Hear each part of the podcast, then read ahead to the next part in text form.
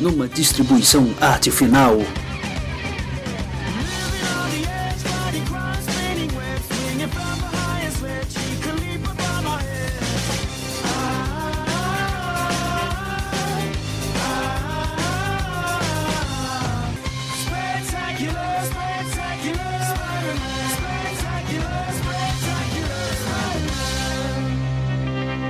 A Pilha do Aranha.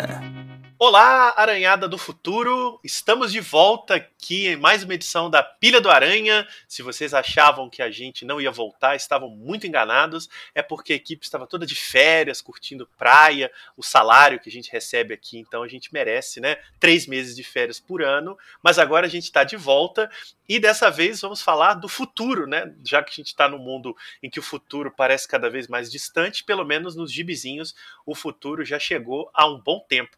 E na verdade, 30 anos atrás, estreava a linha do Homem-Aranha 2099, que a gente resolveu bater um papo aqui hoje sobre ela, porque tem um personagem muito querido de todos nós, nosso Miguel O'Hara. Falaremos mais sobre ele. Mas antes eu quero convidar diretamente do ano de 2099 os meus parceiros de trabalho aqui hoje. Maurício Dantas, como vai? Tudo bem, agora eu sou a Anaíta. Isso aí, muito bom. E temos também aqui diretamente aí da Alchemax, do alto do prédio, Vitor Azambuja. E aí, pessoal, vocês lembram quando um futuro distópico era só na ficção? Que saudades. E trouxemos diretamente dos subterrâneos de Nova York o nosso querido Igor Tavares. Aqui é greve na Alquemax. Olha aí, ó. O pessoal já está explodindo as grandes corporações do futuro. pois é, a gente está aqui hoje para discutir essa efeméride de três décadas de lançamento do Homem-Aranha 2099, um personagem que todos nós, até por questões geracionais, lemos na nossa juventude, teve circulação grande no Brasil pela editora Abril. Depois ele acabou, sumiu e nos últimos tempos aí o Homem-Aranha foi reintegrado à Marvel, no caso a cronologia principal, a gente vai discutir isso daqui. Então, o Homem-Aranha 2099 nunca saiu de pauta, de uma maneira ou de outra, é, apesar de ter sido um certo fracasso no final ali, no seu melancólico desfecho nos anos 90, ele continua sendo debatido e discutido e vai aparecer em breve na próxima animação aí do Homem-Aranha no Aranha Verso. Já foi anunciado que ele vai ter uma participação importante depois de aparecer só na cena pós-crédito da primeira animação. Mas vamos lá. Homem-Aranha 2099 surgiu em novembro de 1992, quando foi lançado o número 1 de Spider-Man 2099. Eu provavelmente falei errado. E abriu caminho para todo um novo universo Marvel ambientado no futuro distópico e cyberpunk. E era uma mistura aí de aventura de super-herói e ficção científica. Depois os meninos aí me corrigem se eu estiver errado, mas na época não era tão comum universos paralelos, como depois, por exemplo, o universo Ultimate se solidificou. Então a gente tinha aí o 2099 não era nem um universo paralelo, era o futuro da Marvel naquele momento, só que corria em paralelo. Então a gente tinha as revistas de linha e a gente lia esse futuro distante aí até então de 2099, como é que seria a Marvel naquele momento. Os roteiros do Homem-Aranha, especificamente, eram do Peter David, desenhos do Rick Leonardi e as cores do Al Williamson. Era um trio da pesada que escreveu boa parte da série. A primeira edição foi um fenômeno de vendas, é até hoje, segundo informa a internet, a revista assinada pelo Peter David mais vendida na história, né, o número 1, um, de Homem-Aranha em 2099, e houve momentos em que o título vendia 100 mil exemplares ao mês. Foi uma febre. Durou até agosto de 1996, quando acabou na edição 46. Peter David já tinha saído por conta de brigas editoriais e ele terminou, junto com toda a linha, que depois só foi retomada tempos depois. É, antes da gente falar um pouco do Homem-Aranha 2099 no Brasil, Maurício Dantas, nosso Nelson Rubens do Pilha do Aranha, conta um pouquinho como é que eram os bastidores da Marvel nesse momento aí quando o Homem-Aranha 2099 apareceu. Oh, eu concordo com você, só queria fazer uma, uma correção, Marcelo. Não são cores do Al Williamson, são tintas do Al Williamson, ele é o finalista. Tintas! É verdade, fundamental essa diferença. Ele é o final, tintas do Al Williamson. finalista aí, mas vamos falar mais adiante da arte do cara, que é muito boa. É, de fato, naquele momento a Marvel não tinha ainda tanta tanta tradição de histórias alternativas e tudo mais, a gente tinha visto aí alguns anos antes um novo universo nascer e morrer, né? Com uma, uma iniciativa ali paralela à continuidade original, e essa sim acho que foi a primeira grande iniciativa da Marvel desse aspecto. O universo 2099 foi pensado para ser uma nova, uma nova iniciativa assim, né? A princípio com três heróis, o Aranha, o, o Destino e o Justiceiro 2099, mais um herói original, o, o Ravage, o Ravage, como eu sempre falei, peço perdão aí aos, aos poliglotas. E ele foi pensado, na verdade, pelo Rick Leonardi. A ideia toda do visual, aquela caveira do peito e tudo mais, foi pensada pelo Leonardi. O Peter David entra no segundo momento de criação, quando já tinha sido aprovado o visual, a, a ideia mais radicalizada da, do personagem, e começa a desenvolver o Miguel O'Hara, né? Quem é ele, inclusive, aqui um detalhe importante que nunca é mencionado, mas a gente fala muito do, do Miles Morales, né? Ele é latino e negro, é, birracial, né? Mas o, o Miguel Raia também é birracial. Ele é mexicano e irlandês. O pai dele é, tem ascendência irlandesa, a mãe ascendência mexicana, com chata. E o pai dele é, eu não me recordo agora, ele é Arminto. Spoiler aqui, né? O... o pai dele não é pai dele. Ó oh, céus. E o próprio uniforme, né? Ele pega da festa dos mortos É, do Dia dos Mortos mexicano, e aquilo na verdade é uma caveira. Todo mundo sempre soube que é uma caveira. Eu demorei de, de perceber que é uma caveira, mesmo dizendo isso na edição 1. Mas para mim é uma aranha estilizada e pronto. E não deixa de ser, né? Não, não, não temos tanta, tantas histórias de bastidores, nem intrigas, nem apontamentos de dedo, não. Mas. Era um momento feliz, né? Tava todo mundo contente. Pois é, começou muito bem, né? Começou de uma forma muito interessante, com uma sinergia legal ali. A gente via no, no Gibi do Aranha, lá pela terceira ou quarta edição, uma menção já ao, ao, ao Doutor Destino, o que estava acontecendo na Latveia, aquele Tiger Wild, que é o, o ditador da Latveia. A gente vê as, as elucubrações lá todas de, de como as megacorporações vão se desenvolvendo, tomando os Estados Unidos. A gente tem a Stark Fujikawa, que obviamente é uma referência às indústrias Stark, né?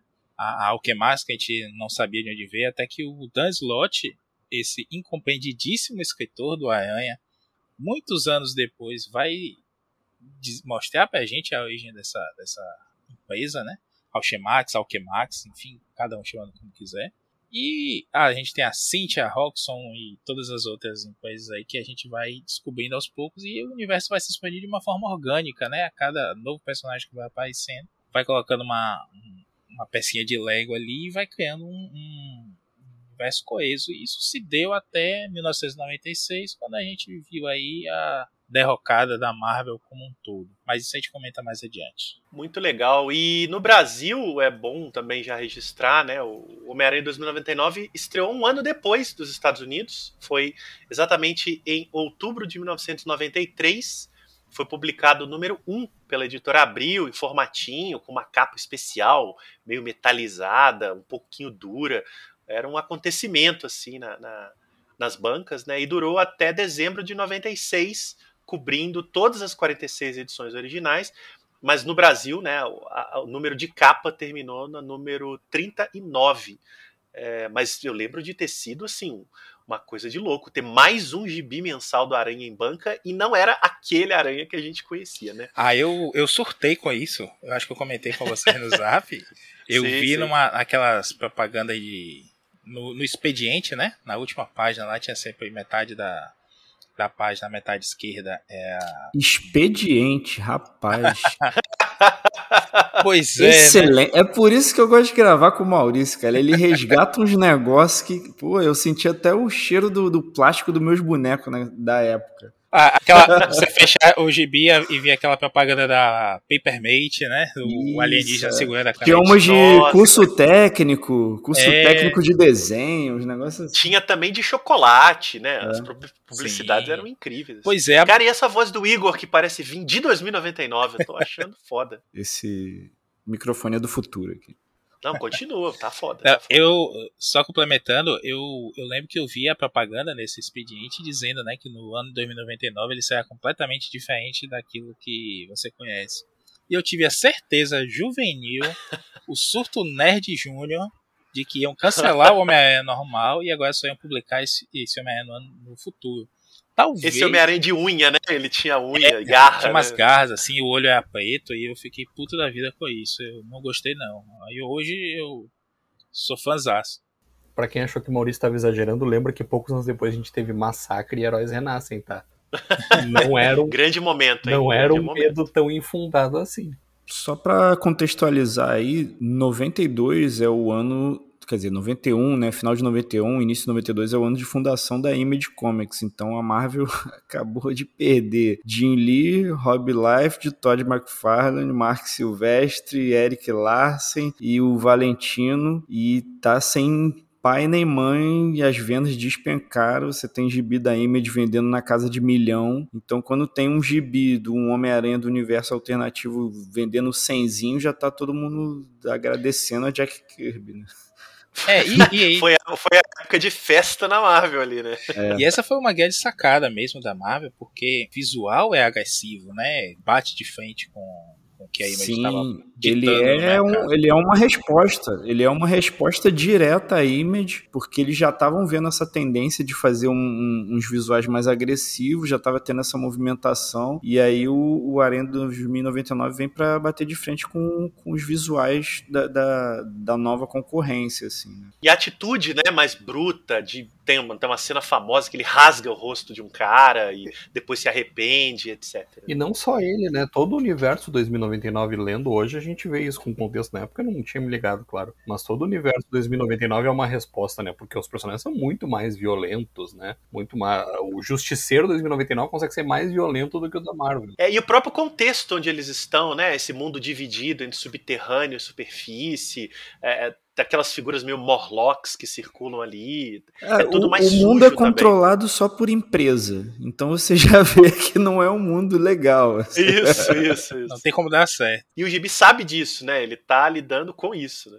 É, o, o Peter David chega a comentar isso numa entrevista, que para fazer o Miguel O'Hara, ele pegou o Peter Parker e inverteu. Ao invés de ser um cara falastrão, gente boa e tudo mais, ele é um cara que é fechado, é egoísta, ninguém gosta dele. A gente vê nas primeiras edições, você fica assim, meu Deus do céu, como é que esse cara vai virar herói? De tão, tão mal que Zero falam dele, né? responsabilidade, né, cara? Zero responsabilidade. É, e, e a forma como ele trata as pessoas, ele dá um tapa na cara da, da, da noiva logo na primeira edição.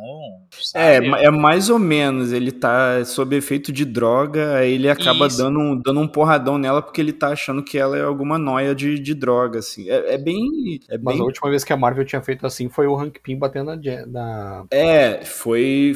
Mas é tipo, é, é outra cena do Hank Pym batendo na Jen, é bater mesmo. O, o Miguel é naquele. Ele chega em casa Ele empurra, né? totalmente alucinado e a mulher vem por trás e pega nele, Miguel, o que que tá rolando? Aí ele vai e dá um- uma cotovelada na cara dela, meio no reflexo, assim, porque ele tá noiado, assim. Mas é isso, até É mais ou menos nessa época, acho que foi por aí também, tem o Peter dando um pescoção na Mary Jane, também no momento em que ele tá a saga do clone. naquela saga do clone, e ele perde o controle, então não era um bom momento ali para os Homens-Aranha É isso. com suas respectivas. É, é, um, é muito um reflexo do momento, porque na- é- a gente tá falando de uma época em que a, a Marvel tinha um controle editorial muito maior do que tem hoje. Hoje os caras fazem as coisas e, só- e os editores só descobrem quando aparecer no Bleeding Cool, né? Ou É. no Twitter. Então, até por conta do episódio do, do Hank Pym com a, com a Janet, existia muito esse cuidado do o herói não pode fazer isso, não pode fazer aquilo, não pode ter cena dele batendo mesmo sem querer e tudo mais.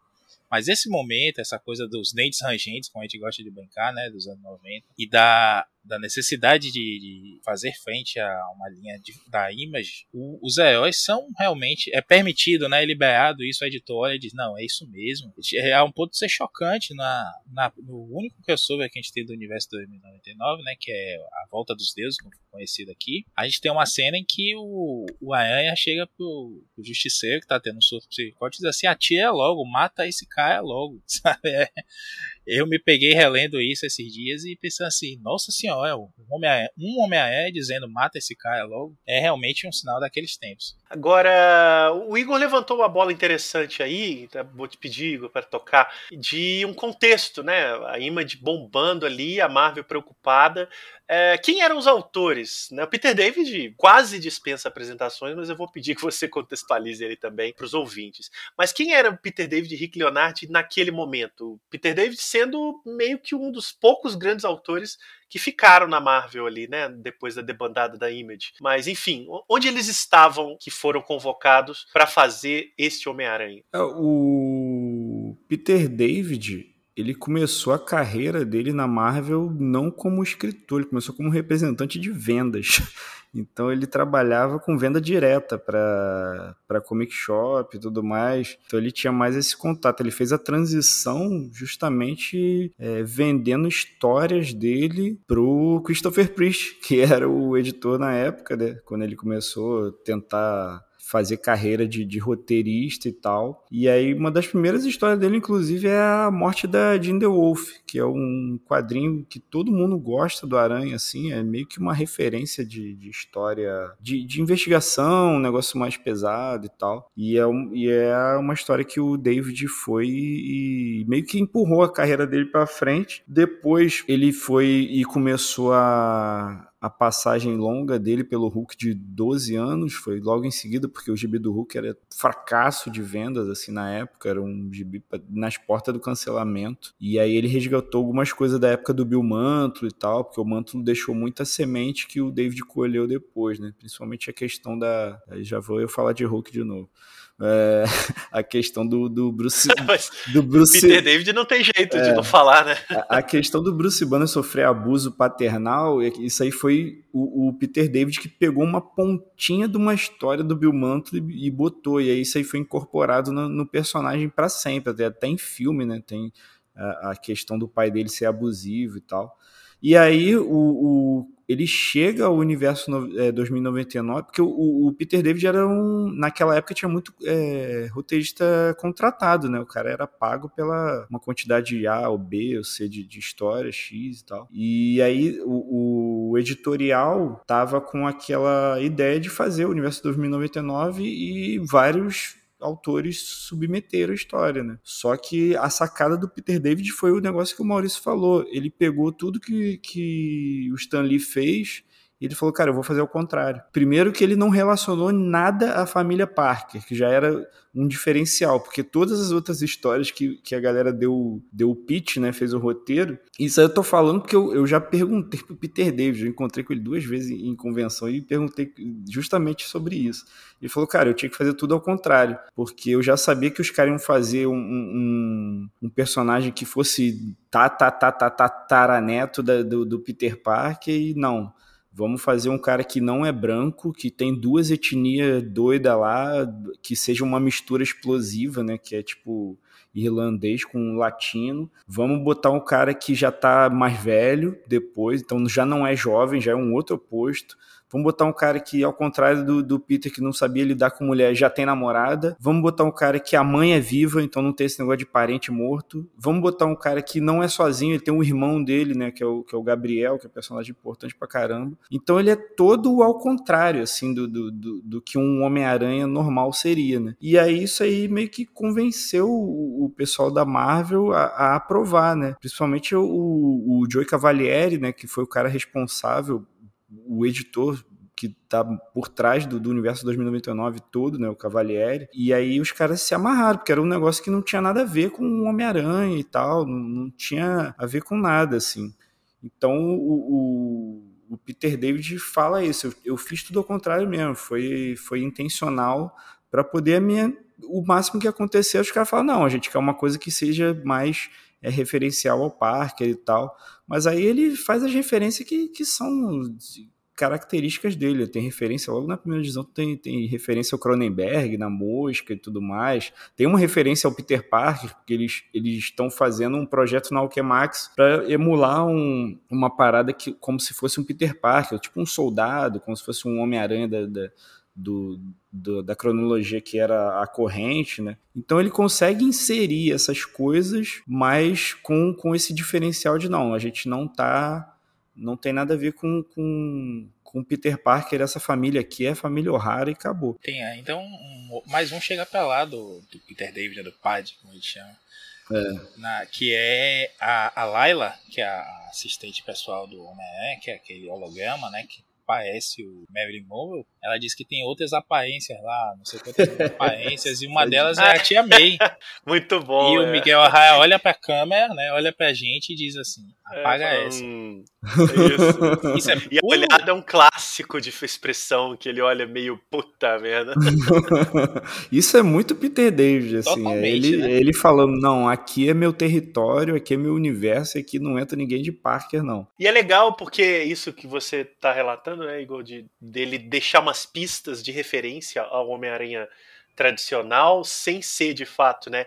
Eu lembro muito da minha leitura ainda adolescente de que aquela foto que eles olham é uma foto, né, do Homem-Aranha é, do nosso ali, era quase um conforto, né? Era quase um sinal de que você estava num gibi do Homem-Aranha, mas era outro. Mas É. ele estava ali de Ele, alguma ele forma. existiu, né? Um Isso, um fantasma, assim. Eu lembro muito disso ser marcante, dizer, não, ok, isso me deu um certo conforto, mas ao mesmo tempo o, o gibi tá negando ele o tempo todo, né? Não, e ele era, ele era uma lenda, né? Ele, ele assume o nome de Homem-Aranha por causa disso. E o, eu gostava muito desse começo que tem a figura do Thor sendo um deus que inspirou lá o- os Torites, né? Do, do universo 2099, que é uma coisa que fazia sentido. Então tinha, assim, apesar de, dessa ruptura radical, como vocês bem colocaram, e até a inversão das próprias personalidades, né? O, o Miguel era o falastrão que falava muito fazia piada, zoava todo mundo, e o Homem-Aranha era mais caladão. Tanto quando ele, ele surge, ele diz, ah, tem que pensar em alguma coisa foda pra dizer.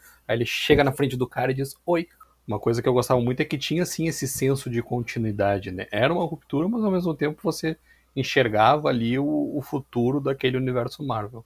É, eu não, não falei do Leonard. E sobre a criação do uniforme, o Peter David fala que ele estava junto com o Leonard quando, ele, quando eles construíram o uniforme. Ele falou até que ele fez um desenho mal feito e que ele falou, pô, eu devia ter guardado esse desenho porque eu ia vender no eBay e ia ganhar uma grana com esse desenho. E, mas ele fala isso. Eu não sei se é verdade essa história, mas ele fala que estava lá junto com o Leonard quando ele estava desenhando e falou, não, eu quero esse negocinho nas costas dele aí, essa capinha meio rasgada aí, que já tenho uma ideia para isso e tal. E ele realmente é, tem uma lembrança bem vívida, assim, do que, que foi a criação do, do visual do Homem-Aranha, né, do 2099. O Leonard, ele foi o cara que saiu da faculdade direto pra Marvel, assim. Ele saiu em 79, em 81, 80 ele já tava fazendo aqueles desenhos que desenhista faz pra lancheira, aquelas paradas. E em 81 já tava escrevendo, já tava desenhando história do Thor, aí, aí trombou com o Bill Mantle também, falando do Bill Mantle duas vezes já, daqui a pouco eu falo com ele de novo. Fez umas histórias com o Mantle e tal,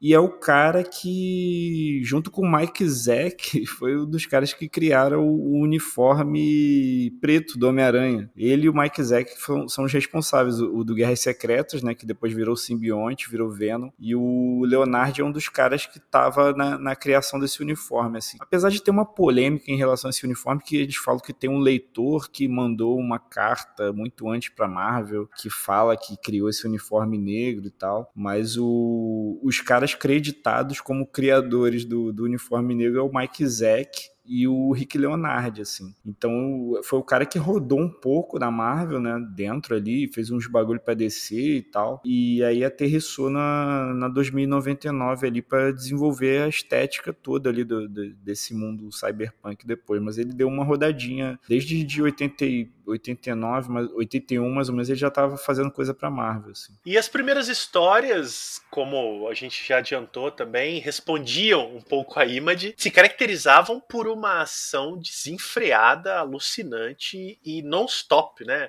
É, splash page, logo o Maurício adora citar essa entrada do Homem-Aranha 2099 na sua própria história, né, como uma splash dupla dele já pulando e sendo perseguido.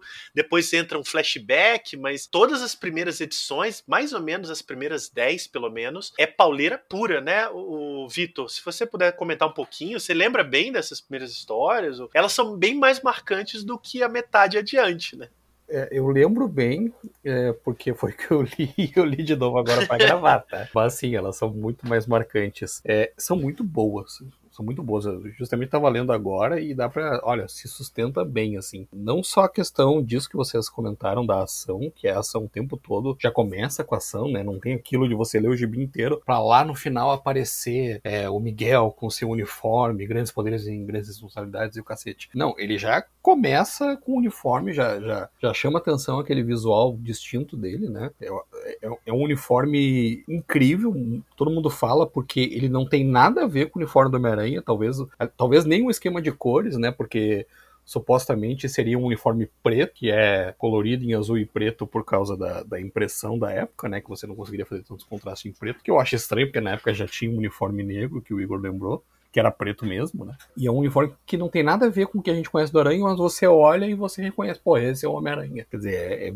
brilhante esse, esse conceito, né? É, provavelmente, depois do uniforme negro, é o melhor redesign que você tem de, de uniforme do Homem-Aranha. Esse flashback serve para contar a origem dele, né? Que foi uma, uma forma de, de você começar a história com ação e não precisar fazer toda a progressão até chegar é, na origem dele, que é uma origem muito interessante, muito sucinta também, com ele ganhando os poderes através de uma modificação genética num projeto dele próprio, né? O paralelo do, do Miguel com o Peter seria o fato de que ele também é um gênio da ciência, mas o Miguel desenvolveu isso, né? Ele é um, um gênio jovem, porém já bem realizado, né? Ele foi, foi de certa forma bancado pela Alchemax para para chegar no ponto de desenvolver esse projeto de criar lá super seres para servir de exército, porque ele é um gênio da ciência. E com esse, como ele acaba ficando viciado numa droga por uma sacanagem do, do chefe deles, o, o Tyler Stone, é, ele tenta mudar, né, o seu próprio sua própria configuração genética para uma, uma etapa anterior ao vício da droga para se livrar disso e acaba sendo sabotado por um outro parceiro de laboratório. Esse é um paralelo da, da Marvel, né? Sempre um acidente de laboratório. É, é um paralelo é. até com o Hulk, né? Sim, que o sim. David já escrevia. É, exatamente. É bem lembrado. O Hulk, a, a explosão da bomba gama teve uma história também, né? Do assistente de laboratório tá tá sabotando o Bruce Banner. E, e, tem um outro paralelo com o Homem-Aranha, porque o Miguel acaba sendo responsável por uma morte, né? Por causa do projeto dele. Ele é forçado a fazer um teste com humanos, mas ele fica na, é, naquela de não, a gente ainda não tá nesse ponto, vai dar problema isso, não sei o que. Aí o chefe bota o, o, bota a bronca, ela fala, ó, tem que, tem que fazer o teste com humano, a gente já tem até um cara aqui para fazer, e, a, e aí é um bagulho esdrúxulo que é em 2099, que é, ele é um presidiário, ele vai ser condenado, né, uma sentença, e a sentença do cara é uma técnica que envelhece a pessoa 40 anos, então ela vai direto para 40 anos mais velho, assim, que é uma punição absurda, assim, um negócio muito extremo. E aí o cara, ele chega chega pro, pro Miguel e fala: Meu amigo, pelo amor de Deus, eu prefiro me submeter a essa experiência do que enfrentar a minha pena, que é ficar 40 anos mais velho. Pode me botar ali dentro do, do negócio lá, que é um casulinho, que aí é, é a referência ao, à mosca, né, do, do Cronenberg. Eles até, eles até citam o filme, né? Ele, ele cita, é, um, é o design, né? O é, design o design é tipo um ovinho, né, daquela máquina de teletransporte do, do, da mosca. E aí bota esse cara lá e o cara acaba morrendo, né?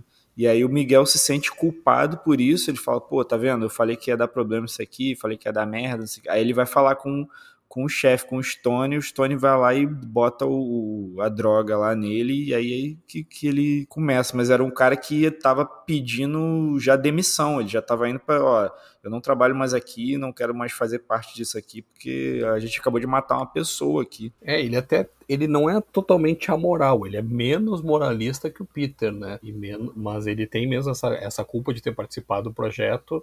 Depois vai ter um. Logo depois da origem dele, ele acaba, de certa forma, participando na morte aparente desse, desse assistente laboratório que, que, que boicotou, né? Que, que sabotou o, o projeto e acabou dando para ele os poderes de aranha. Interessantemente, eu gosto muito das soluções do, do Miguel para os poderes de aranha, porque ele não tem poderes exatamente iguais ao Peter, então ele não vai ter um sentido de aranha, ele tem uma visão acelerada, que nem as aranhas teriam, né? Ele consegue enxergar as coisas mais devagar, assim, mais de perto, ele consegue perceber o perigo enxergando.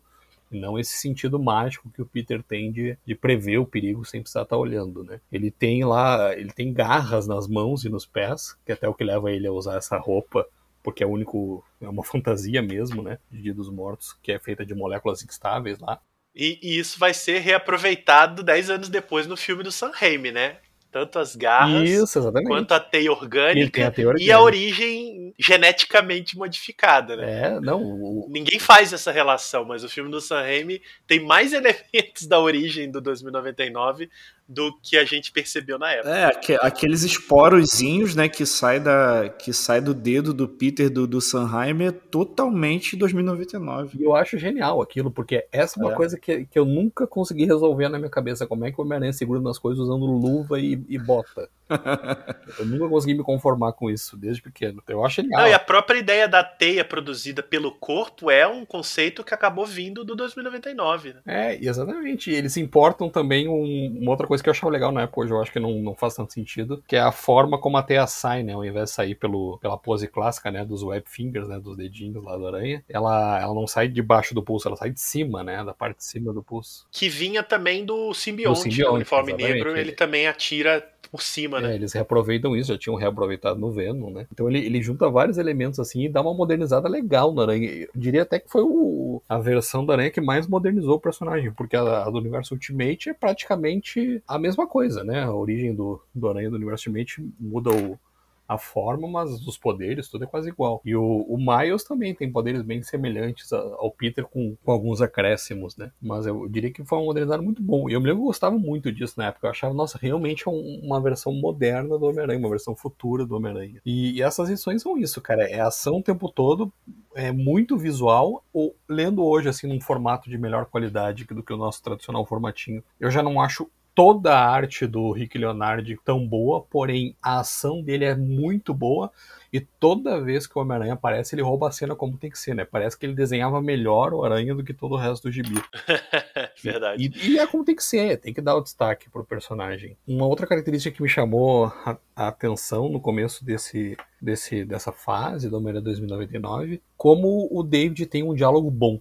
Ele conta, ele depende muito pouco ali de balão de pensamento e recordatório e o recordatório nunca seu certo. Ele depende muito pouco daquela narração em off que o personagem faz, muito embora ele nas primeiras edições é o Miguel contando a própria origem para Layla, que é a a sidekick virtual dele, né? É a Siri dele, olha aí o Peter David visionário, deveria ter patenteado essa ideia. Uh, ou Alexa, né? E ele conta tudo pelo diálogo. E é um diálogo muito bom. Tem essa característica que eu comentei antes ali de, de o Miguel ser mais falastrão. Ele passa zoando esse assistente de laboratório. Você até entende porque o cara tentou matar ele, porque ele passa enchendo o saco do cara. E o Homem-Aranha é mais calado, assim, só fala o necessário. Às vezes ele nem fala. É, é uma coisa bem interessante, porque, tipo, o Peter se entrega muito, né, durante as lutas falando. E o Miguel não, ele percebe as coisas e guarda para ele, sabe? Não fica contando. Então, de, acho que sobre todos os aspectos, pros anos 90 e talvez até para hoje, é, dá para dizer sim que esse gibi foi uma bela modernizada na, na mitologia do Aranha. O Miguel é caladão como, como Homem-Aranha e tem uma. No primeiro cara que ele enfrenta, né? Aquele Ventura lá, tem uma cena. Porque o cara fala bastante. O cara fica chamando, e aí, filho? Não sei o que dizer. E o próprio Miguel, ele pensa, ele fala, pô, esse maluco tá falando muito que é para me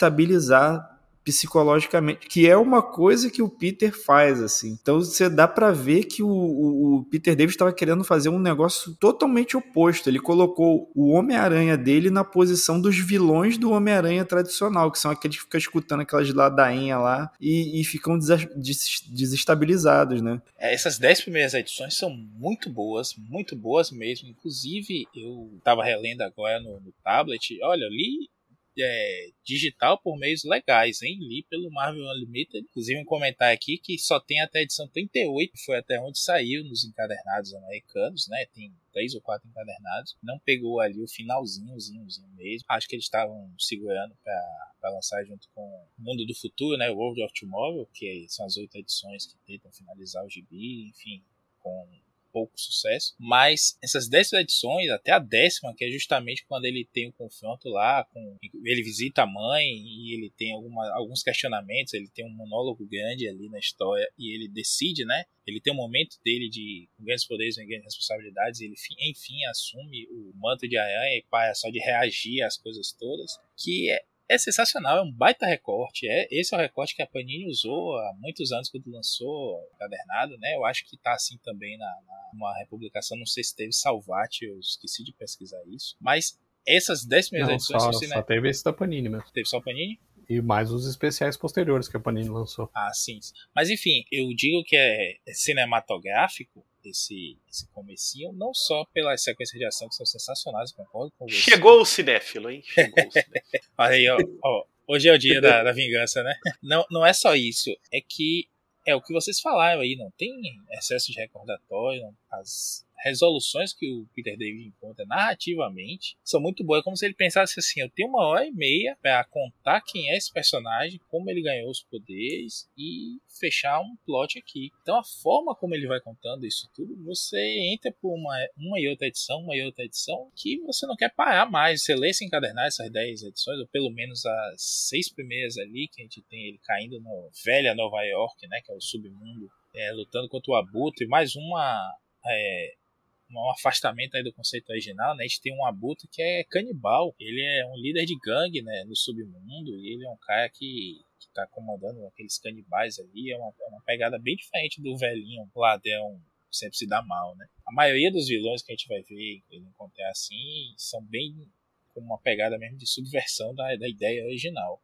Apesar de ter um liame ali com o que a gente está vendo do Aranha, criar essa, alguma é, familiaridade, mas é muito legal, é muito diferente. Você não, não, não vai ver uma recontagem dos, do que aconteceu com Peter Parker no ano de 2099. Isso mantinha você preso de um jeito muito legal. E, inclusive, ler, reler essa versão agora, tanto a digital quanto essa versão da Panini, que não tem os cortes de página da Abril, é curioso porque o David engatava uma edição na outra de uma forma bem orgânica até, né? Como, quase, quase, quase como o Kirkman fazia, fez em Walking Dead. Que se você não parar de ler uma edição ou outra, você lê o encadernado todo e acha que é só uma história aquilo ali. O David ainda estava é, naquela coisa do momento de fazer a splash page, né? A primeira, a primeira página é sempre uma splash page, que é orientação vinda desde o Stan Lee, que é para jogar o leitor de cabeça na história logo. Mas não tinha tanta recapitulação, tanta recontagem, os, é, os personagens toda hora dizendo o que é estava acontecendo. Isso é uma coisa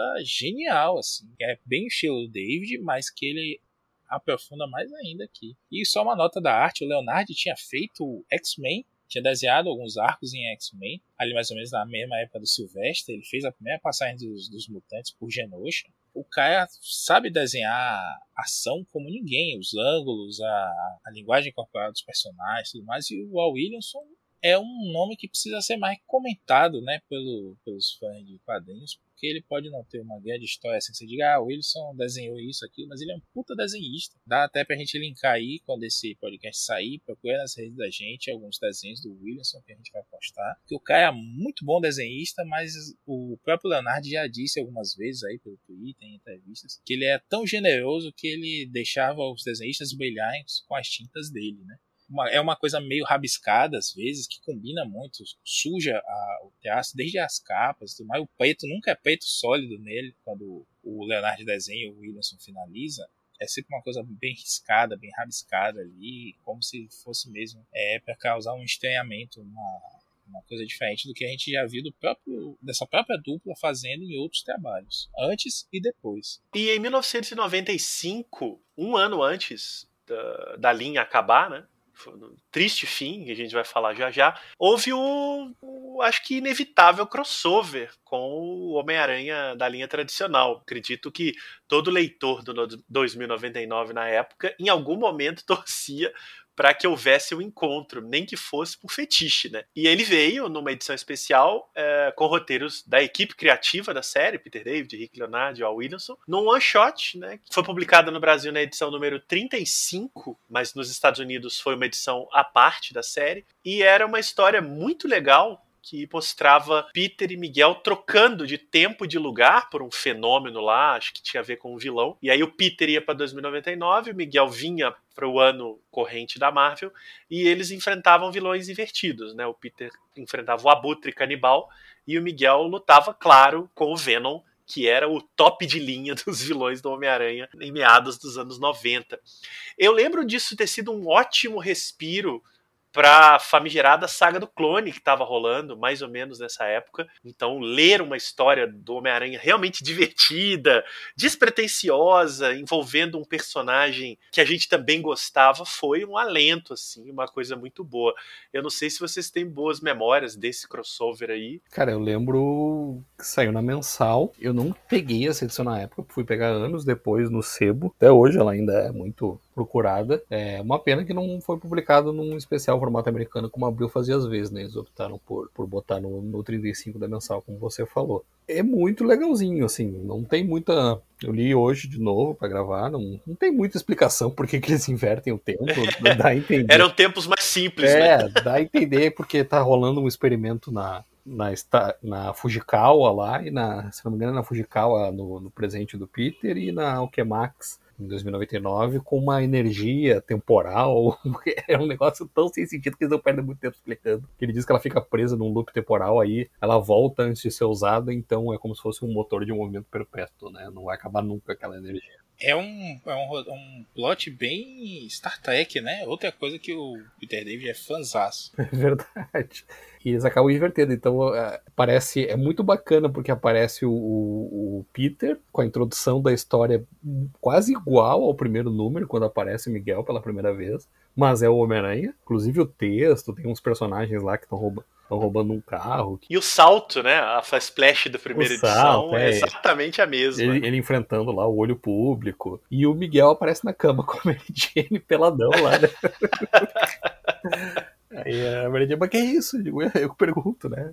É, tem momentos legais, assim, eles acabam, cada um à sua maneira, é, desfrutando daquela realidade, né? O Miguel dá um cala-boca interessantíssimo no JJ, né? Ele fala que o Homem-Aranha vai ser lembrado dali a mais de 100 anos, que ele é uma lenda e ninguém lembra do JJ, né? Ele é um completo desconhecido. É, o Peter, que tá na... Agora eu lembrei, cara, foi no meio da saga do clone, é por isso que o Peter tava tão deprê, porque ele chega em 2099 ele pensa assim, quem sabe eu fico por aqui, né? Lá em casa ninguém se importa muito. isso mesmo. Ele era casado, bicho a mulher dele tava esperando em casa, né? Eu até vou sentir falta da Mary Jane, mas de repente é melhor ficar por aqui. é muito deprê isso, é muito, muito bad vibe, sabe? E aí num dado momento lá que, que, que se aproxima o ápice, o clímax da coisa, o Miguel até fala que aquele foi um momento no tempo que gerou o cataclisma, que apagou a era heróica, porque claramente, como era um futuro é, do universo Marvel, em algum momento eles falam que aconteceu alguma coisa e sumiram os heróis, mas eles nunca falam o que nem quando, porque eles não queriam estabelecer um fim para aquele universo Marvel regular que continuava saindo. Né? Então o Miguel até comenta: ah, é hoje, é hoje, hoje é a data que vai começar é, o começo do fim. E aí, nesse momento que as coisas estão acontecendo simultaneamente, cada um no seu tempo, eles acabam se encontrando e são lançados mais à frente ainda é, no ano de 2211, se eu não estou enganado, onde aparece uma versão do Duende Macabro e, curiosamente, também uma versão bem diferente do próprio Homem-Aranha. É, e aí o, esse Duende Macabro, ele aparentemente estava por trás dessa coisa toda que está acontecendo. Sinceramente, eu não li adiante, o Maurício aí pode dizer se desenvolver nesse plot lá na frente. Do jeito que fizeram, foi só uma desculpa esfarrapada para os dois se encontrarem em crossover. E só para não esquecer de comentar, é, tem um jogo bem legal que saiu para Xbox 360 que é, e acho que saiu para PC também, que é continuação do Homem-Aranha Spider-Man Shattered Dimensions, que já introduzia o, o Miguel no videogame, as fases do Homem-Aranha 2099 são muito legais nesse jogo. E aí lançaram um jogo só com o Peter e o Miguel né, interagindo, alternando as fases, cada um no seu tempo. É, se não me engano, também acontece isso do, de um evento temporal que liga as duas realidades, que é o Edge of Time. Edge of Time, obrigado. E também é escrito pelo Peter David esse jogo. Exatamente, legalzíssimo esse jogo. Melhor até que o Shattered Dimensions e por, por focar no Miguel. Eu acho que ele fez até um negócio melhor. Ele fez uma conexão mental entre os dois Homem-Aranha. Eles o... ficam conversando, exatamente. É, o, o, o, Miguel vai nos arquivos da Alquemax, pega o DNA do Peter e ele faz um elo mental através do DNA, um bagulho muita viagem, assim. Mas é, é. é legal os diálogos entre os dois. É, é um joguinho curtinho, é a, era da Activision, a Activision adorava reaproveitar os jogos anteriores do Aranha pra lançar uma sequência meia boca. Ele é curtinho, assim, ele é fechado, ele é bem linear, mas é, tem umas fases bem bacanas e, e dá o gostinho de você jogar de novo com com o Miguel. Para mim, um personagem que que tá numa crescente de popularidade, assim, que provavelmente vai se coroar quando estrear a sequência do, do Aranha Verso, né, do, da animação do, do Miles. Na primeira parte é com o Oscar Isaac é, dublando ele, né, como o Marcelo falou. E lembrar também esse plot do Peter mudando de tempo e aí refletindo se volta, se não volta, foi reaproveitado na animação de 2001, né, Homem-Aranha Ação Sem Limites, que era uma adaptação não assumida do Homem-Aranha 2099, um desenho até fraquinho assim, durou só 13 episódios, mas que tem momentos muito interessantes, o vilão é o auto-evolucionário e todo o cenário é adaptado do 2099, inclusive o uniforme dele, que é uma versão do 2099. Só que é o Peter que sai do tempo dele, ele tá fugindo do Venom do Carnificina, entra num foguete, vai parar nesse outro planeta. Eu acho que é outro planeta, mas que na verdade é contra a Terra, isso, é, Counter ele tá, ele tá indo salvar o foguete, na verdade. Que acho isso, que é, acho que é o John Jameson que tá pilotando. Isso mesmo. E aí os bichos, né, os simbiontes vão junto e ele fica preso na Contra-Terra. E aí é bem parecido com, com esse crossover aí é, que o, que o Vitor relembrou. Esse desenho, nostalgicamente, ele é bem legal. E, e, eu acho que foi a primeira adaptação que a gente teve do 2099 para outras mídias. Quase chegou a ser um desenho do 2099, né, Marcelo? Mas por conta daquelas águas turvas ali dos direitos do Aranha, os desenhos da Fox com a Saban. A Saban que na época foi a criadora e na época é a dona dos Power Rangers. Né? E daquele, daquela joint venture lá que é a Fox Kids, aquele canal que fez bastante sucesso na nossa juventude. Quer dizer, eu ainda tô jovem, vocês eu não sei. É, é pois é. sucesso na nossa juventude, sim, não se exclua dessa. É. O... Em um momento lá de desenvolvimento da série, eles se tocaram que eles não tinham o direito de adaptação que a Sony tinha. Eles não podiam inventar em cima, eles podiam fazer um Peter Parker com aqueles elementos ali, mas não podiam criar outros personagens que acabavam dando né, aquela coisa que a Marvel fez um tempo também de não, não criar novos mutantes, não criar novos personagens ali pro quarteto também, para não dar o oi pra, pra Fox. Foi, aconteceu isso também aqui com a Sony. Então eles decidiram, não, vamos fazer então Peter mesmo com outro uniforme. Aí algumas coisas eles aproveitaram, né? Como essas influências todas, parece que o pessoal curtia mesmo.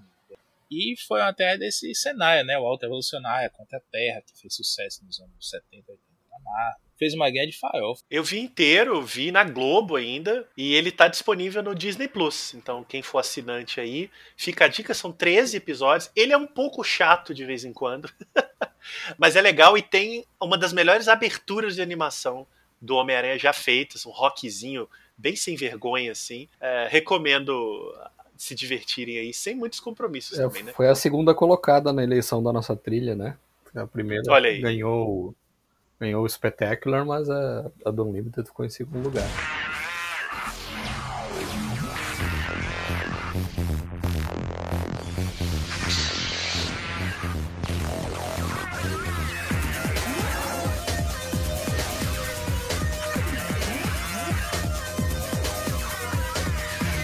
E esse desenho introduzia coisas novas, né? Tem um uniforme de, de nanotecnologia que ele guardava no relógio. E eu não me lembro se era no desenho ou só no videogame, porque no jogo da, da Activision para PlayStation, o primeiro Spider-Man, é, você tinha um uniforme baseado no Unlimited, que você ficava invisível, tipo o poder de camuflagem do Miles. Eu não lembro se isso era do desenho, sinceramente. Eu acho que foi uma coisa que eles introduziram no jogo pra. meio que pra diferenciar o uniforme, né? Dar um, um poder diferente pro uniforme. Mas eu achava muito bacana esse uniforme, esse visual. O AE 2099 voltou à voga, na verdade, não foi por causa de gibis, mas por causa desses dois jogos que vocês mencionaram aí. Eu nunca o joguei, não, não sou muito da área dos videogames, não. Mas ele voltou a fazer sucesso por conta disso. A galera começou a curtir aquele visual diferente, o conceito todo dos 2099. E uma outra coisinha também, Marcelo, a gente acabou esquecendo de comentar. Um dos poderes do, do Miguel é a peçonha, né? Ele mordia as pessoas e, e secretava um veneno lá paralisante.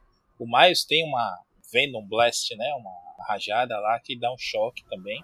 Que é bem É. mais elegante, né? Do É, que morder. não, não precisa levantar a máscara e morder, né? É. Ainda mais em tempo Com de distanciamento social, é melhor você. Ô, rapaz, aí realmente. Bom, Maurício adiantou é, esse retorno do 2099. Eu acho que a gente pode entrar aí na reta final do programa para dizer isso, né? Que entre algumas discretas idas e vindas depois do fim da linha de gibis 2099 em 1996, o Homem-Aranha 2099 é reintroduzido na Marvel, de fato, em 2013, quando ele aparece num arco de histórias da revista regular do Aranha na época, Superior Homem-Aranha, estava naquela fase em que o Octopus tinha dominado a mente do Peter, do corpo do Peter, e o Miguel aparece nas edições 17 a 19, ah, e posteriormente, acho que ali houve uma tentativa de testar o, o humor do leitor. Ele passa a ter um novo título próprio, novamente com roteiros do Peter David, o que foi um, um belo acontecimento na época, e desenhos do Will Sline mostrando o Miguel O'Hara preso no presente corrente da Marvel, tentando levar ali uma vida possível enquanto descobre quais são as conspirações que vão gerar o futuro distópico de 2099 e no meio tempo ele tentando voltar mesmo ao ano futuro. É, o Maurício, você quer comentar um pouco dessa primeira retomada? Essa série acho que durou 12 números. Eu, particularmente, já posso adiantar que achava os desenhos do Slime terríveis, então foi complicado chegar ao final. Ah, o Slime é um cancelador de títulos, né? Ele é um cara que veio de editor menor, salvo engano, da IDW, onde ele também assumiu um título que durou muito pouco. E eu não, não faço ideia, eu sei que ele é amigo de um outro desenhista também da Marvel, que estava fazendo sucesso na época. Acho que é o próprio Ryan Stegman, tinha feito, desenhado justamente essa aparição do, do Aranha 2099 no, no presente Marvel. E aí a gente vê o Superior Homem-Aranha largando o Miguel O'Hara no, no, no Sparrow, né? E o Miguel, na verdade, volta para o presente. Esse é, um, esse é um conceito muito legal do, do Dan Slott, porque ele, ele vê né, que o, há um choque aí temporal entre os dois momentos, 2099 e o presente do Aranha, nosso presente, por assim dizer, é, estão interligados por algum acontecimento relacionado a um tataravô dele, né, o Tiberius Stone, que é um dos fundadores da Alchemax. E aí é uma, uma coisa muito legal, né, a, a Liz Allen, a então viúva, já não mais viúva do, do Harry Osborn, fazendo a fusão de empresas ali com a Osborn, com uma série de outras empresas menores e criando essa Alchemax. Então é um, uma amarração muito legal. Eu lembro de na época ver isso assim, bater aquela coisa do. Pô, parece até que pensar isso há 20 e tantos anos para culminar nesse momento, tão bem amarradinho que foi a coisa. E aí o Miguel acaba ficando aqui para descobrir que evento é esse, o que é que tá acontecendo. Ele, ele muda de nome para Michael O'Hara. E aí é, também é uma brincadeira bacana aí com o que o Peter David fazia, porque o Tyler Stone é o único que chamava o Miguel de, de Mike, né? Ele odiava, ele queria se chamar de Mig, Mig ou Miguel mesmo. E o, o Stone, para sacaneá-lo, chamava ele de Mike. Ele assume essa, essa identidade e vai ficar de olho ali até que quando o Peter de verdade volta, né? Ele tá com as indústrias Parker, chama o Miguel para trabalhar com ele. E a gente vai ter um malfadado uniforme novo ali, que é uma coisa horrorosa, um crime visual. É uma coisa toda branca com os detalhes. Design do Will Slime mesmo. Aí, tá. acabar de. Conseguiram estragar o uniforme 2099. Ninguém queria um uniforme novo. Ninguém pediu Mas, né? aquilo, é. Mas o problema é porque é justamente isso que o Marcelo falou. Foram três volumes, né? De 2014, 2015 e 2019. Nesse 2015 ele aparece com esse uniforme novo, que é daquele totalmente nova e diferente Marvel, né? Então vamos chacoalhar as coisas. Aí tivemos essa ideia genial. O Slime ap apresentou esse design e ficou. Eu não gosto do Slime, como eu falei, né? Acho que é unanimidade aqui nesse podcast. Por uma questão também. É, não combina com a aranha, ele não tem dinâmica, ele não tem. Com nenhuma aranha, né? Ele não tem essa, essa pegada legal de ação. E ele faz um negócio muito feio nos, nos, nos cenários, ele faz tudo por vetor, né? No computador, não, não sei os É isso, isso que é o que mais me irrita no desenho dele, não é nem a caracterização, é os E cenários. fica mesmo. artificial demais, né, Igor? Fica parecendo É. que você tá vendo aquele desenho do Aranha de 2000 e pouco, que parecia a animação da MTV, que naquela é. época já é um, uma, um engine, né, uma renderização 3D ultrapassada. Quando o Slime faz isso no gibi do Aranha, então pelo amor de Deus. E pior. E ele não usa muito fundo, né? Os desenhos são chapados, é. assim, acho uma ambientação preguiçosa. E pior ainda, Marcelo, para encerrar aqui esse, essa fala, o Slime volta depois para um outro título do Peter David, que é o Aranha Escarlate, que, Sim, que volta oh, depois da conspiração Deus. do clone. E, e pasmem, quem poderia imaginar que o título é cancelado logo depois que ele assume o desenho? Cancelador mesmo. Só complementando sobre esse primeiro, esse, na verdade é o segundo volume do, do 2099, né? Mas é o primeiro volume no qual o Miguel tá na continuidade presente da Marvel naquela época. Ele, é ele foi o retorno do Peter David a um título regular depois do que ele teve um derrame em 2012. Foi até um negócio que mobilizou a comunidade toda e tal. Ele perdeu o movimento de um braço e aí ficou sem enxergar de um olho. Aí ele teve que fazer um tratamento. Foi tipo 2012, 2013 e aí esse título já vai ser o primeiro que ele vai pegar regular assim, que ele fez umas historinhas antes, né, para dar uma esquentada. E aí foi um negócio que deixou todo mundo feliz assim, né? Pô, o cara se recuperou e tal e voltou logo pro personagem que foi um dos que consagrou ele na carreira assim. Então, na época, eu lembro que todo mundo que, que, que era fã desse universo ficou bem bem emocionado, né, com a história, porque quando ele sofreu o derrame, ficou todo mundo apavorado, falou, caralho, agora que o maluco não vai fazer mais nada e tal. E foi interessante isso. E, e as conexões que ele faz, como ele fazia conexão em 2099 para a década de 90, ele também faz quando a gente está em 2014 com o universo de 2099, assim.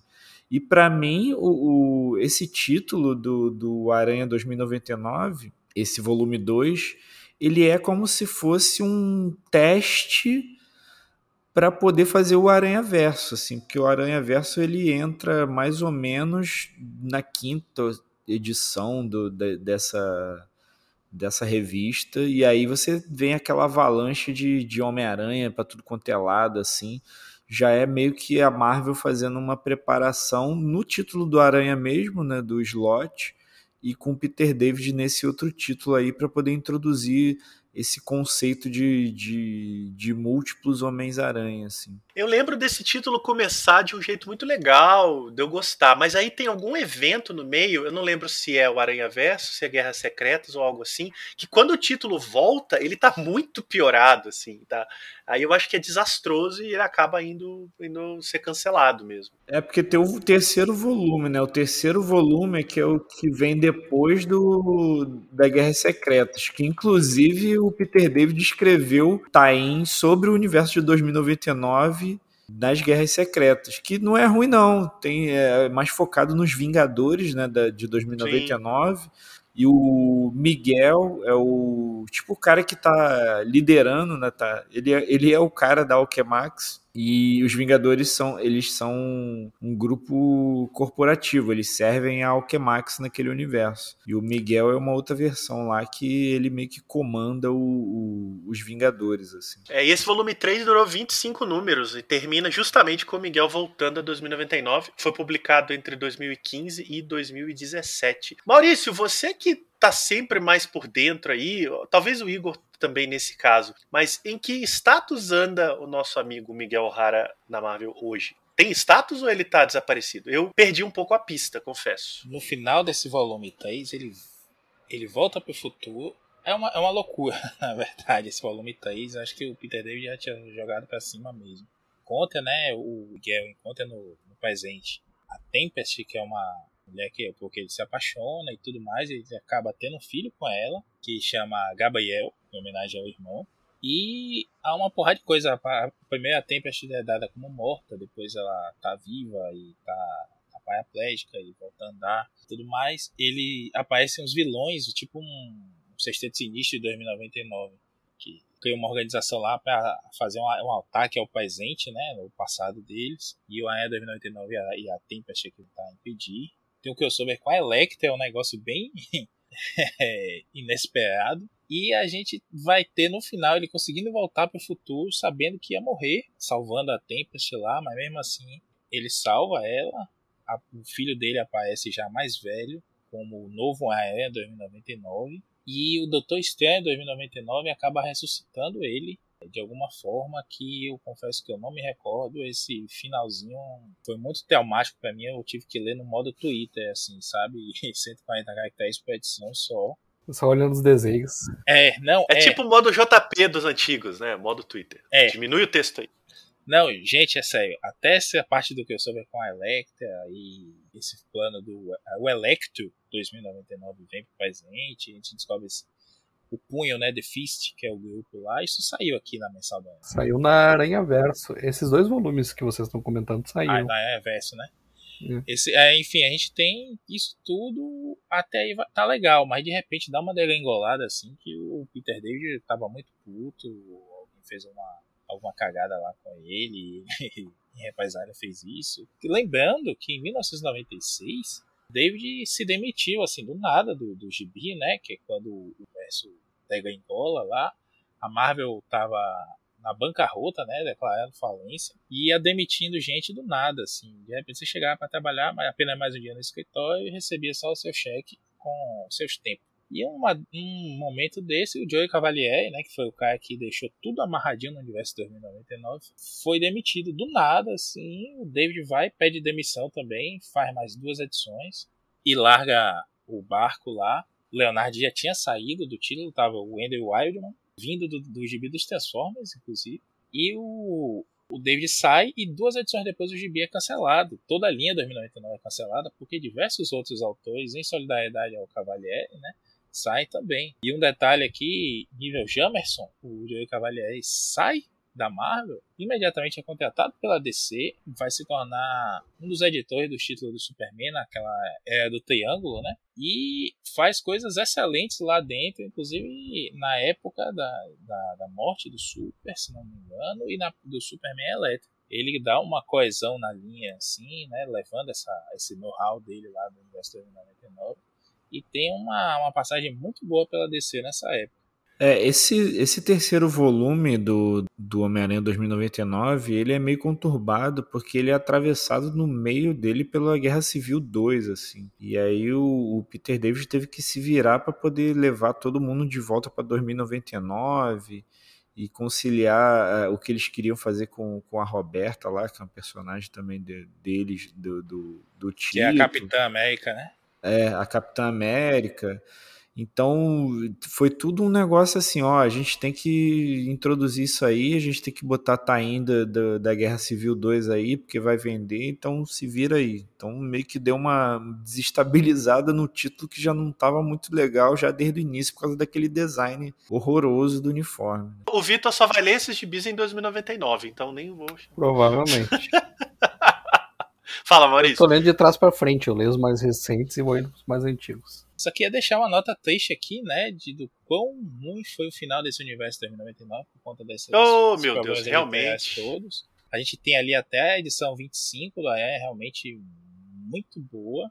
Depois o Peter David ainda consegue dar uma sobrevida ao gibi ali, o X-Men é cancelado. Há uma chacoalhada ali, né, no, no gibis chamam, até fazem um brainstorm ali, ouvem ideias até do, do Mark Miller, do Grant Morrison, que estava passeando ali pela, pela editora na época, e aí chamaram essa galera toda para dar, dar algumas ideias, né, de como dar uma chacoalhada no universo, novos títulos.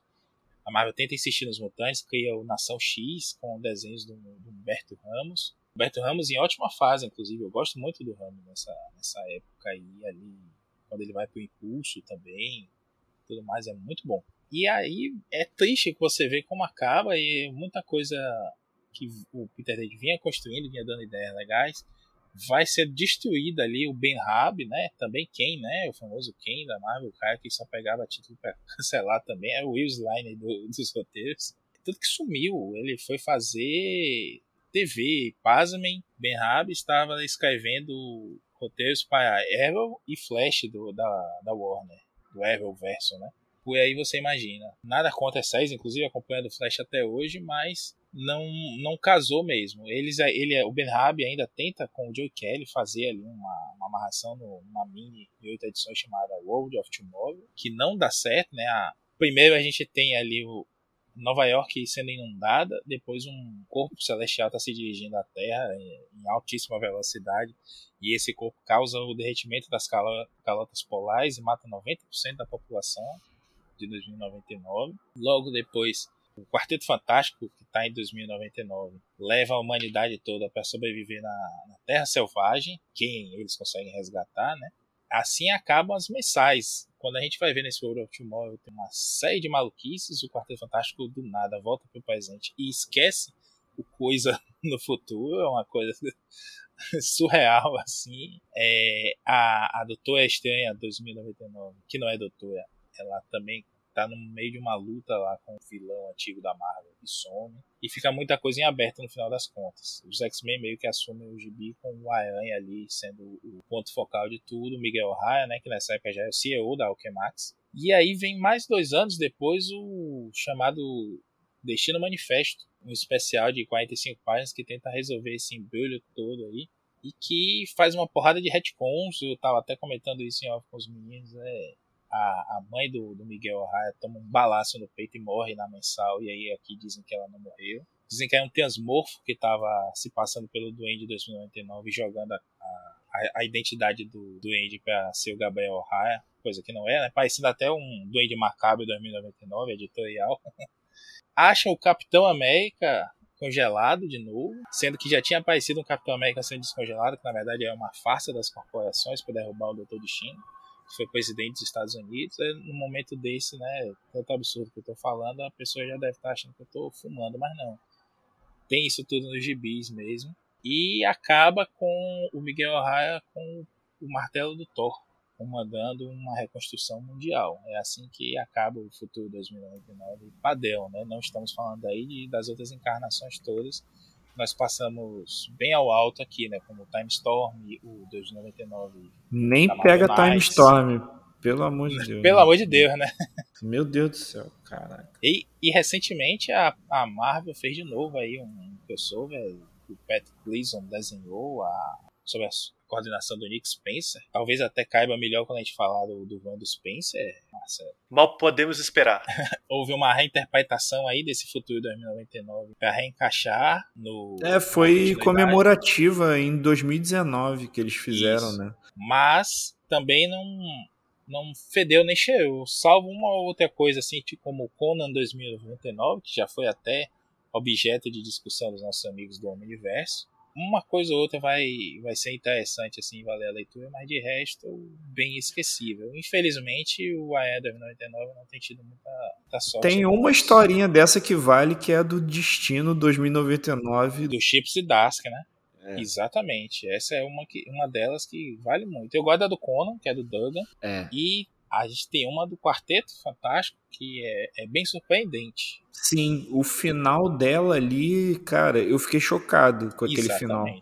Eu fiquei muito chocado, porque você não espera que vai acontecer aquilo ali que, que aconteceu naquele quadrinho. Antes de tudo isso que a gente comentou desses retornos do Miguel, volume 2, volume 3, ele volta, de certa forma, porque não é o nosso Miguel, é o Miguel de uma realidade paralela, no Exilados, do Judy Winnick lá em 2001 quando lança a primeira edição de Exilados, que era um, uma, uma equipe não convencional que reunia vários personagens de futuros de realidades alternativas da Marvel. É, mais adiante na revista, o Miguel acaba se tornando um Aranha 2099, no caso, né? Acaba se tornando um, um, personagem regular, né? um membro da equipe. Mas depois já foi esclarecido que não é aquele Miguel, é um Miguel de uma terra paralela.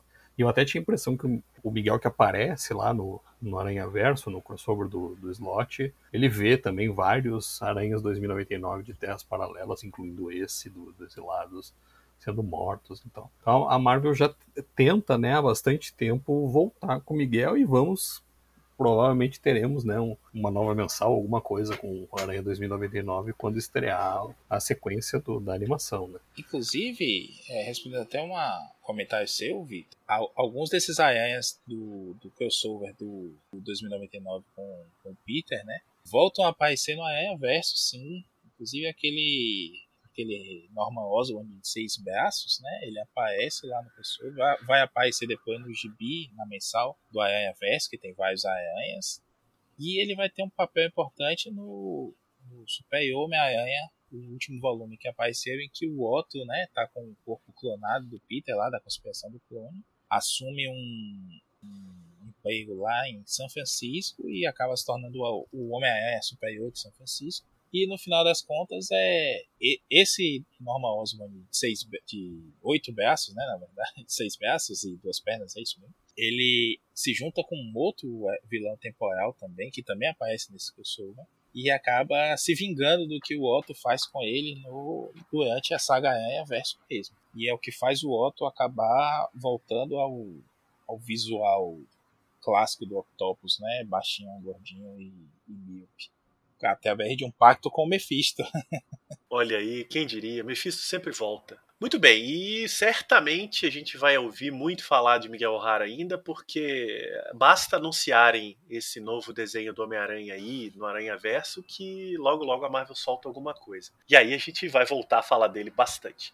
Eu queria agradecer a presença de todo mundo, pedir que o convidado Igor, que já é figurinha carimbada aí no Sete Agunços e no Pilha de Bis, deixe o seu jabá para os ouvintes do Pilha do Aranha, que pode ser que não tenham te ouvido nos outros podcasts. No Instagram é só procurar Baia RJ, B-A-I-A-R-J, e ali tem um link tri com todas as coisas que estão relacionadas que eu faço, os podcasts, a editora, projetos musicais, texto, tá tudo ali. E no Twitter é arroba Igor L. Tavares, tem um post fixado também lá no, com o link do Linktree, aí tem todas as coisinhas lá pra, pra galera dar uma olhada lá.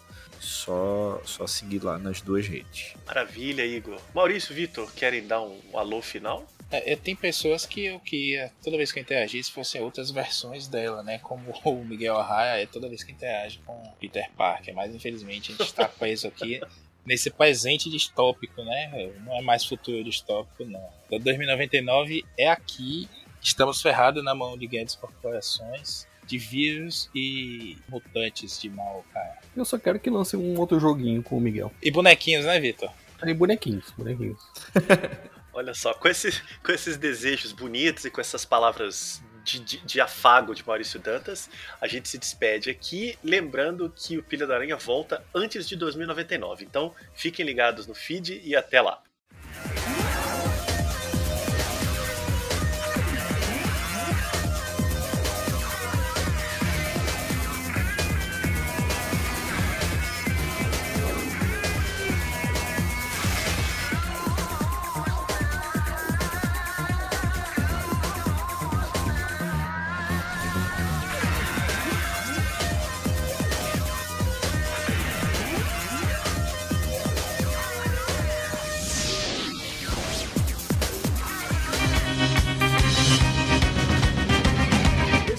Pilha do Aranha, mais um podcast com selo dos cabras de qualidade do Arte Final. Gostou do que ouviu aqui? Compartilhe e acesse o site, tem muito mais conteúdo de qualidade esperando por você. Vai comprar seus gibis na Amazon? Compre acessando nossos links, você vai ajudar a manter esse trabalho. www.artefinalhq.com.br